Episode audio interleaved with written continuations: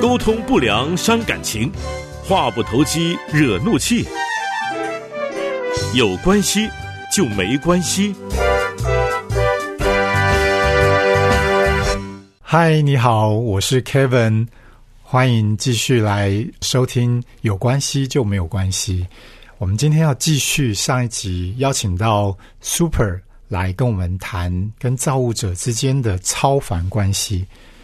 Super 可以再跟大家问候一下。好，大家好，我是 Super。嗯，好。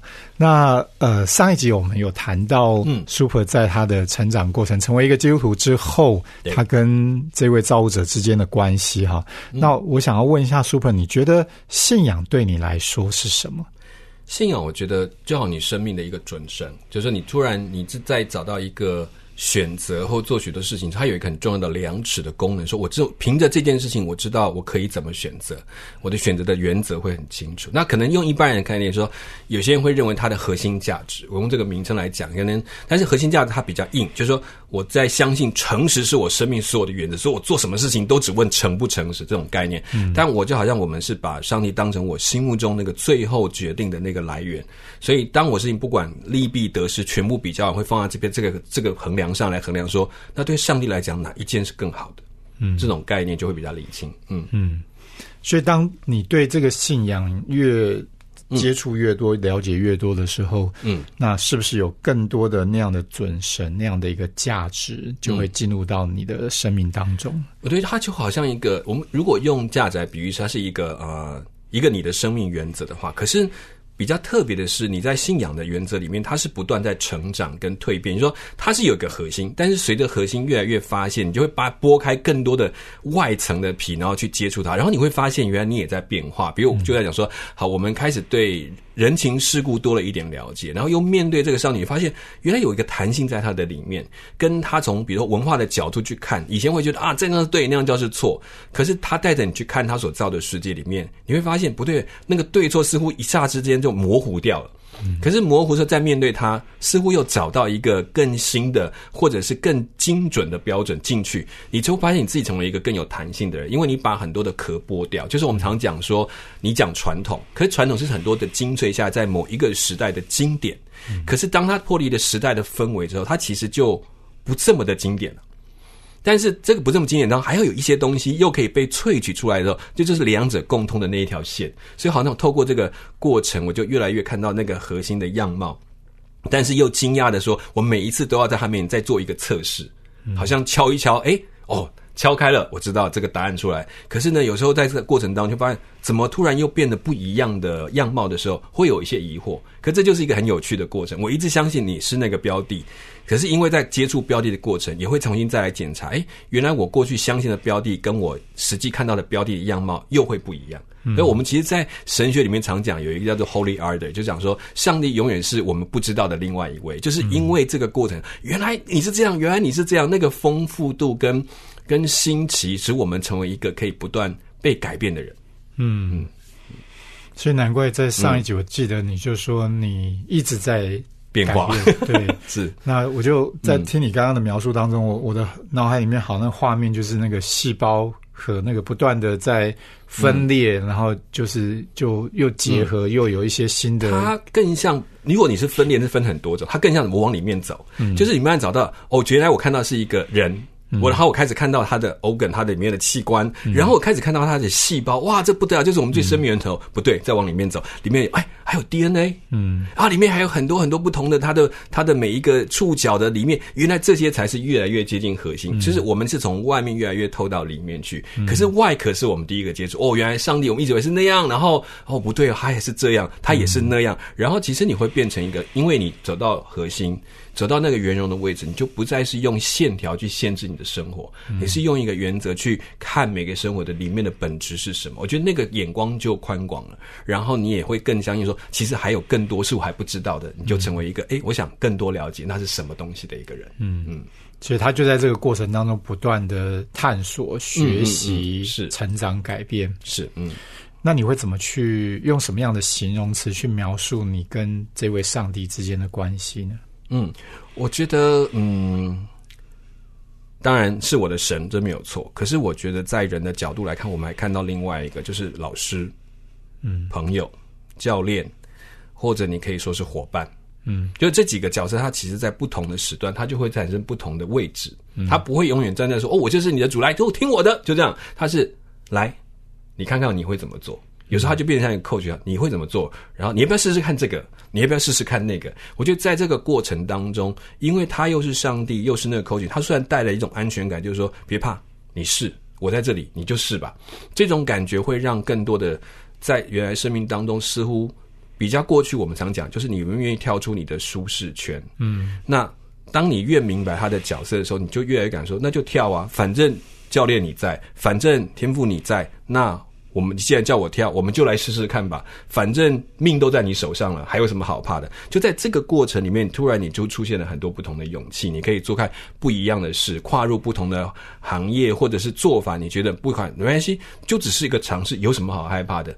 天赋没有走，上帝还是在，就那个心态让你就比较勇敢去尝试一些不同的东西。嗯。嗯嗯，所以上帝对你来讲，不只是一个、一个创造者、一个神、一个天赋，嗯。是。他也同时是你的老师，是你的教练，嗯，然后他也是一个推坑者，就是推坑子。这个你去跳一下吧，就把推到一个下你你你可能本来站在外面很害怕、很犹豫，不知道哎这到底是什么。嗯，他在后面推你一把下去吧，然后说你干嘛？然后可是那过程他就跟着一起下去的里面，然后然后哦，原来我也可以，原来这件事是我我可以尝试的，嗯那个经验是。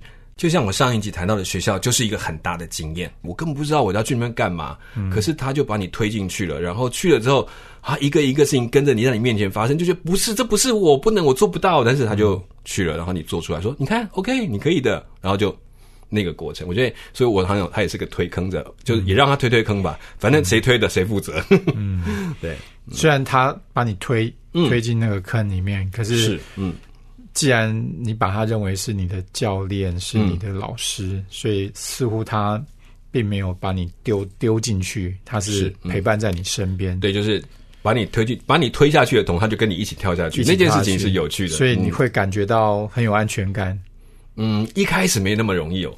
我觉得一开始是黑的，哇，这什么世界怎么会这样子？然后你是不是我信任的？你为什么要推我下去？然后，但是推下去之后，走过那段黑暗的时期，突然才哦，原来他一直都在旁边。然后，然后这些事情才是让你觉得惊讶，说让你可以再一次信任他被推坑的过程。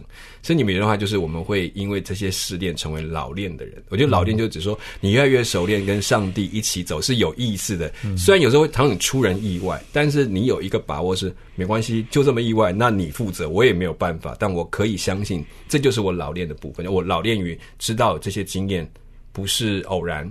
我不会因为我虽然不知道前面会怎么样，但我知道这事情绝对不会只是就这样结束，一定有它的目的性。我觉得那是后来越来越学习的。OK，嗯，那跟上帝的这样的关系，嗯它有影响到你后来你你你说你也是有很多不同的角色，对，嗯。那它影响到你哪些其他的一些人际关系？我觉得像我角色里面有要管理的部分，比如我要我要带一群童工一起工作，那一般外面讲就是上司下属的概念。那也会在我在在其他的机构里面做训练的时候，那种、那种 coaching 的过程，还有跟他们分享他们状态的过程的那个那个特那个角色，或者甚至跟家里、跟太太、跟家人或者朋友的这种关系，我觉得它都会带来很多的影响。嗯，对，比如说我们在讲这个带下属部分，我其实就回到一个点，就会突然想说，上帝希望他们成为什么样的人？嗯，我我应该怎么看待他们？我怎么去看他们每一个人在上帝眼中的价值？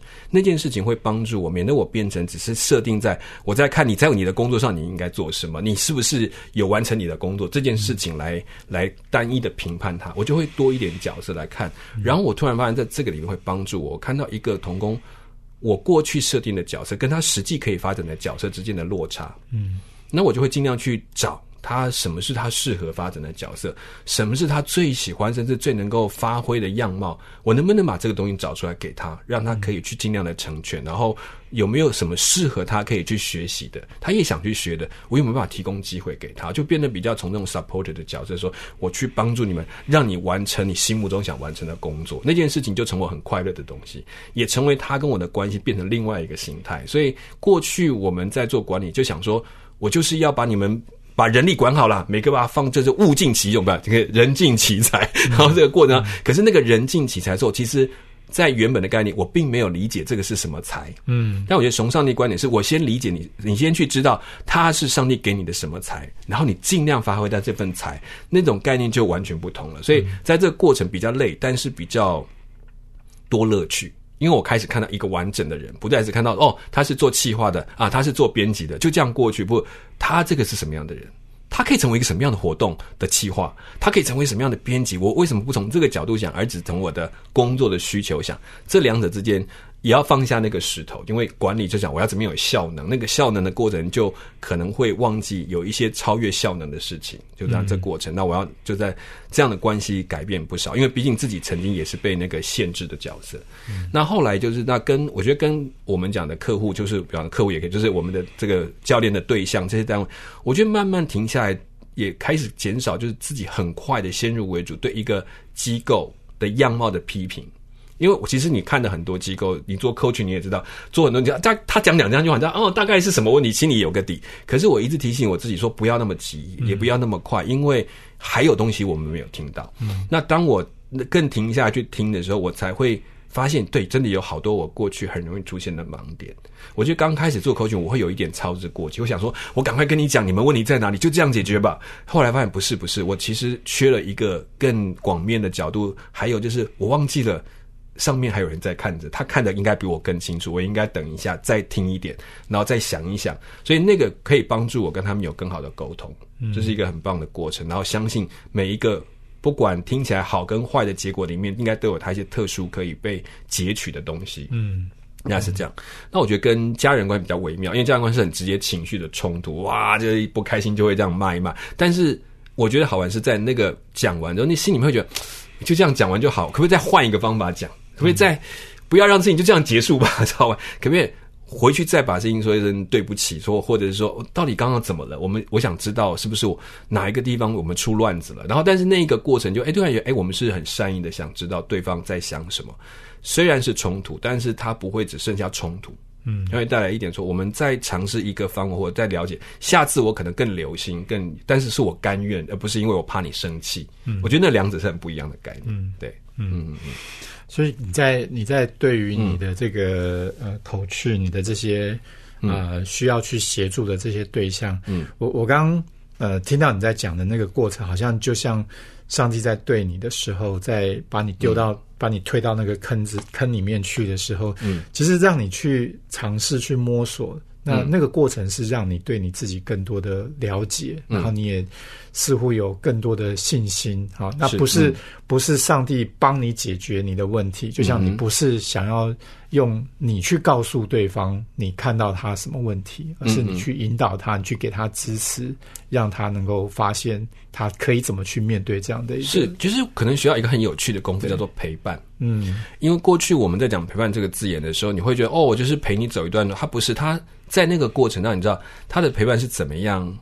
我就是看着你的现在，对我就想让你自己发现，他也不会先好像很聪明说，你看你的问题在这里，在那里，他就是哦，现在是这样吗？好，那我们就等一下，然后等一下过程，我可能没有话说，不知道怎么讲，我还是不知道答案，但是哦，那我们再做一下，嗯，那个过程的里面，他让我知道他不是不懂，他只是。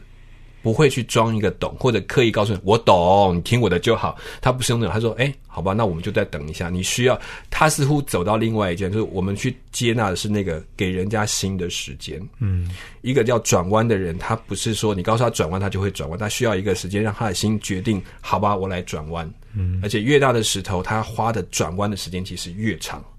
所以我觉得上帝不是用他的角度来评断我的时候，就让我学习。当我在陪伴，不要用我的角度去想，他这样就可以转，你换个方法就好了嘛。好像一句话讲的很讲，其实我不在那个位置上。虽然答案很简单，但是他需要的是相信他的人。嗯，你给他时间，他在动，你让他动。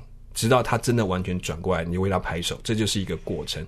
当我以为我懂，就这样子，就这么简单，这我已经跳到一个远方去了，我已经不在陪伴的旅程，我已经在说，哎，你不可受教这种概念。我觉得我就小心的是这些东西，因为已经站在 coding 就是站在局外的人。嗯，但我有时候没有意识到的时候，会不自觉。用局外的想局内的事情的时候，其实反而失去那个角色应该有。所以我其实从那个角度里面学到不少，等待，再等一下，还有安静，嗯，闭嘴。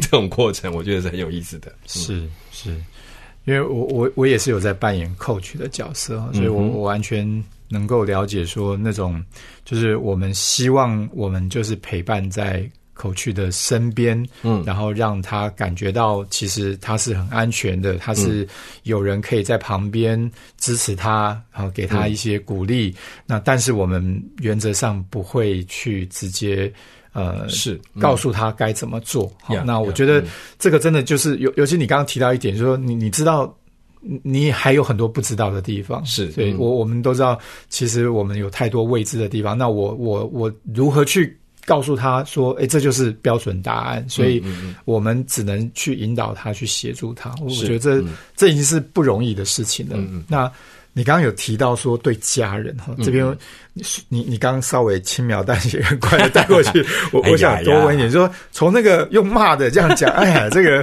一定有很多的情绪哈。到后来你说，哎，为什么不换一换一种方式？这应该是一个。很不容易，更更难的历程，因为生这个是你你的家人，对，因为其实你知道，我不习惯跟人家冲突，嗯，尤其跟太太，我更觉得我干嘛要跟她吵架，浪费我的时间，因为不是说对她浪费，是因为觉得吵架浪费时间这件事情。还有就是说，我的过去的生活习惯里面，我是喜欢，不要说喜欢，我就习惯性的会。好了，那就不要说了，我就去嘛，我就来做嘛，就是比较压抑的个性，我就觉得好吗？我来没关系，我就去嘛。所以那个压其实一直没有自己留意到，一直到后来突然有到了大概四十几岁，我就突然才爆发起来。就是以前压抑的哦，你们家很好，我跟关系也不错，对我也觉得很好。可是其实我不知道，我还我只是在把很多的不满。不是对他的不满，其实包括对自己，包括对那时候我自己心里面不想做、不喜欢做的那种情绪，我都把它压下来说啊，那不能停，那不需要停，你没有理由不做，你没有那些事情，包括在工作上的，其实工作上也是一直累积到我到一个年龄，我突然爆发起来，突然有一天我问我自己，为什么我不可以说不要？我就我就很不理解，为什么我要的都不行？我怎么我？可是我就会用，可是你没有理由，你知道我给自己的答案是，你没有理由啊。你没有正当理由说不要，我不相信我自己可以讲不要。这件事情在从小到大，不管是我的小时候的生活，一直不理解，因为我没有什么可以，我好像如果我不要，我要做一件事情，我如果没有讲出一个十足的有意义的答案，我就没有理由说不要。但这个从哪里来，我其实很难找出来，到底从哪一个点开？但我只知道小时候的感觉，我就反正情况就你就是让，你就是退，你就是不要。反正没有你的份，那种感觉就一直压。突然到那个时候，突然爆发出来，可能跟就是妻子这种关系，可能里面我也觉得讲不出来。然后突然爆发，变成一个甚至像病症一样，把你逼到死角。然后突然停下，说：“我可不可以把一切都放下？”还有还有，真的太太说：“好，你你试试看，你就真的先放下一切，然后就生门去空一段时间。”真的空的那段时间，我突然才慢慢觉得。我可不可以相信我自己？我只是想要一杯茶就可以要一杯茶，不需要任何其他的好理由。嗯，就这种感觉。当我开始去慢慢知道说我是可以这一点，其实这点是大概上帝对我另外一个很重要，就是前面我已经接受说我是可以被接受，我不好你也可以接受。可是我不知道，连我说不要你也是可以接受的。当那一刻起，而且我其实争取不只是上帝是人，你可以接受我只是说不要嘛。当那件事情开始接受之后。我似乎变得又另外走到另外取向，我不那么规矩，变得比较任性。但这个比较任性的过程是相信自己有任性的权利。我可以说不要。当我觉得只是说，我觉得我不喜欢，它就是理由。嗯，这件事情其实很多人说这这这么什么难接受？我说对不起，对我来讲就是一个关卡。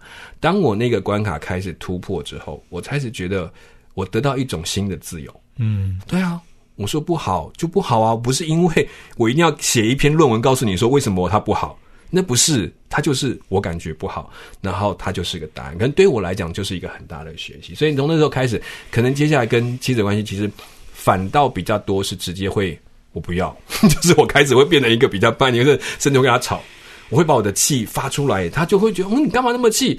我也不知道，我就很生气。然后，但是我觉得那个过程就多了一点点，呃，更能够去体会或彼此可以接纳的。我发现其实这样玩，他也会生气，但他不会是。我害怕的结果，嗯，可能你会觉得那就破裂了，就完蛋了，就没有回复的机会。可是原来是可以的，它只是一个呃一个认识跟沟通的过程。我我可能太紧张了，过去认为就是压，我就是要忍受。现在不是，我我可以讲出来，别人说好啊，你可以生气啊，但我也可以生气啊。然后开始那个气的过程，确实带来说原来是可以的。然后即使气过了，你还是有一个可以沟通分享，甚至讲不好听，就是有时候气到他也说我在气什么，好笑。然后两个就开始笑起来，你就觉得诶，这也是很有趣的过程。其实原来我自己的各种面相都。我也应该学着接受，我也是会有脾气，我也会有不喜欢，我也会莫名其妙的突然不开心的时候也会有，这些时候就只是我的这个人的一个样貌。嗯嗯，哇，刚刚在这一段，嗯，Super 谈到跟跟家人、跟太太的这个关系的这样的一个改变的过程里面，哈，我我觉得，呃，好像。你跟上帝的那个关系，也在这个过程里面有更进一步的突破，就是从本来只是单纯的说，只是你被接纳了，哈，接纳了你本来的那个自己之外。好像你还有一些，还有一个部分是连你自己都不知道你要怎么去处理面对的。你的那个内心很深层的需要，是你自己都不能够去满足自己的需要，那好像没有人可以满足你的需要，因为你自己都不允许你的那个需要是可以存在。真的搞不清怎么会出现这样的一个需要。对，而且它是不需要理由的。嗯，可是你硬是要去寻找一个理由。嗯，所以在那个时间点，你的。家人的关系，你的亲密关系似乎就产生了一些一些一些问题，一些一些困扰在那边。所以，呃，还好，太太允许你去面对处理你的这个这个需要。与其说可能是你跟你自己的关系，可能是你跟上帝还有一块没有去处理的部分。嗯，就因为那个才才，就我其实那个应该不是到，就是四九岁那个是爆发。但其实我前面已经有小爆发过几次，可是那时候就一直又压回去，想不断的累积，我忍耐没有问题，然后好不容易以为好了一点，但是那一次的爆发是让我突然把所有过去的画面，突然有一天突然出现，全部出现在眼前，自己都有点承受不起。但那个过程才让你决定做一个比较你很难做的决定。嗯，好，那当嗯走过了这样的过程之后的你。那个那是一个什么样的状况？我觉得比较呃，就是好了，有点回到你终于可以享受一个你是一个人的特质，你会有一些情绪的起伏，然后你会有一些你会自己想做一些可能没有什么理由的事情，比如说我后来有时候跟你说，我出去拍照，然后一天就不见人影，这样子，他我以前会觉得我怎么可以这样？我光是为了要出去，我要想一千百个理由，我才能够出去一趟，甚至你要去哪里，我不知道，嗯，到时候再说。可能就是是我，原来这也是我的一部分。然后当他哦，好，就医生，你觉得哦，原来可以，然后心里就出来，好像得释放。我觉得也是在我开始练习可以讲出来，然后可以去做这个过程里面，我觉得慢慢在建立那份自信，新的一个自信。但是这个自信里面也知道说，对我就是一个人。我没有特别比人家什么优势啊，我就比人家能够忍耐，我比人家什么什么厉地方厉害，没有。我知道我就是一个人，我有很好的地方，也有很不好的地方，也有很难被接受的地方。但对不起，那个就是我。嗯，但那个我是一个杰作，或是说是上帝的一个作品。我不敢说我多了解他，但我会越来越认识他，然后我相信他一定会，他一定有原因把这些东西放在我的身上，但也给我的一个可以面对去让他变得更好的力量。我觉得那个是很很棒，就是我虽然现在我就我并不是完美，但是我觉得我越来越可以自在的面对自己，那份自由完全是最难得获得的。嗯，好，嗯，那最后我不晓得。Super，你有什么话想跟听众朋友分享一下？你会如果觉得你不说，会觉得蛮遗憾的。我觉得可能在人生都要追求很多的事情，可不管你的工作变化多少，我觉得只有一个想法，就是你能不能一直去问你自己心里面真正最想要的那份，不管你说是价值，或者你觉得人生的一个最终的标的是，我觉得不要放弃去询问这个问题。我也相信，当你不断的探求的时候，你越来越知道你到底可以做什么，你越来越知道你生命当中所经历这一切都不是偶然。那如果能够透过这个找到那位创造你的那个上帝，我觉得那是更美的事情。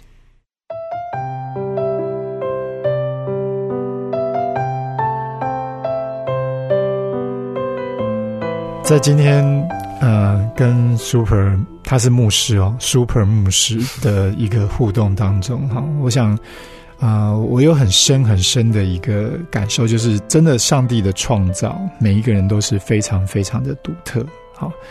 那重点是我们到底认不认识、了解上帝所创创造的我啊？